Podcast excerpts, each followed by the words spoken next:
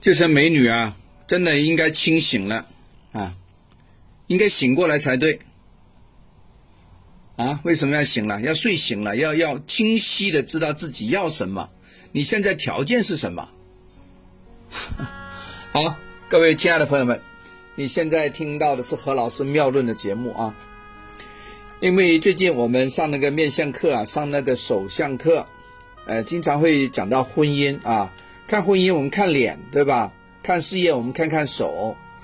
呃，其实看脸的目的不是看你长得可不可爱啊，漂不漂亮，其实是看你究竟婚姻上如何。所以今天呢，我们针对那个婚姻的课啊，我们讲讲一些婚姻的事情啊。今天我们针对女孩子啊，因为过来问何老师婚姻的很多女孩子呢，往往已经啊过了三十了啊。二十七八的女孩子，你就不要找我看了。我觉得你多多努力啊，只要你的这个条件还不错，卖相还好啊，如果呢你经济基础也更好，那其实婚姻不要太担心啊。今天我们讲讲是三十出头的，啊，居然还有一些四十出头的，不是四十，快五十都都可能了啊，四十六七八的不是靠近五十了吗？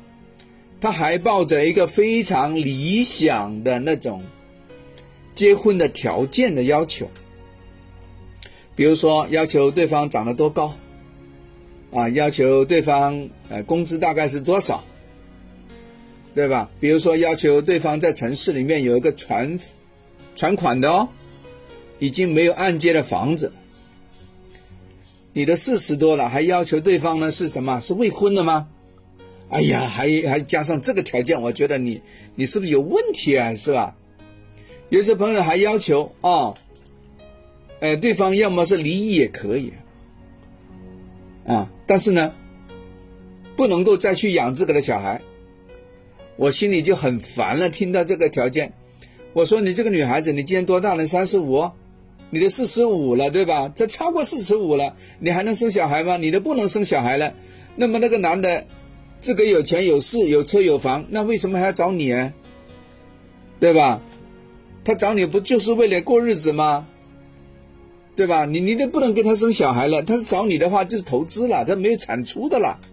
你说没有？我对他好，对你对他好，可是他对你也好啊，你不能拿他这个条件来跟他换呢，对吧？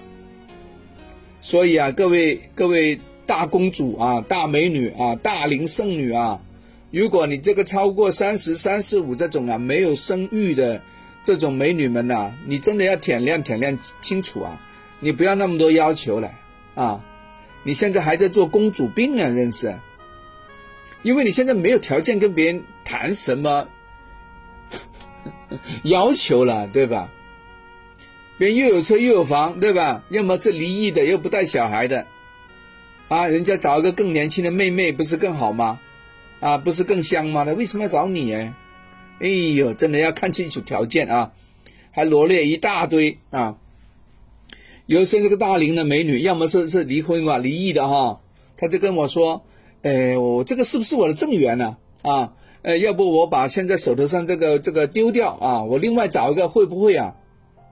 你怎么会会呢？你你提供了什么价值给别人吗？为什么要找你啊？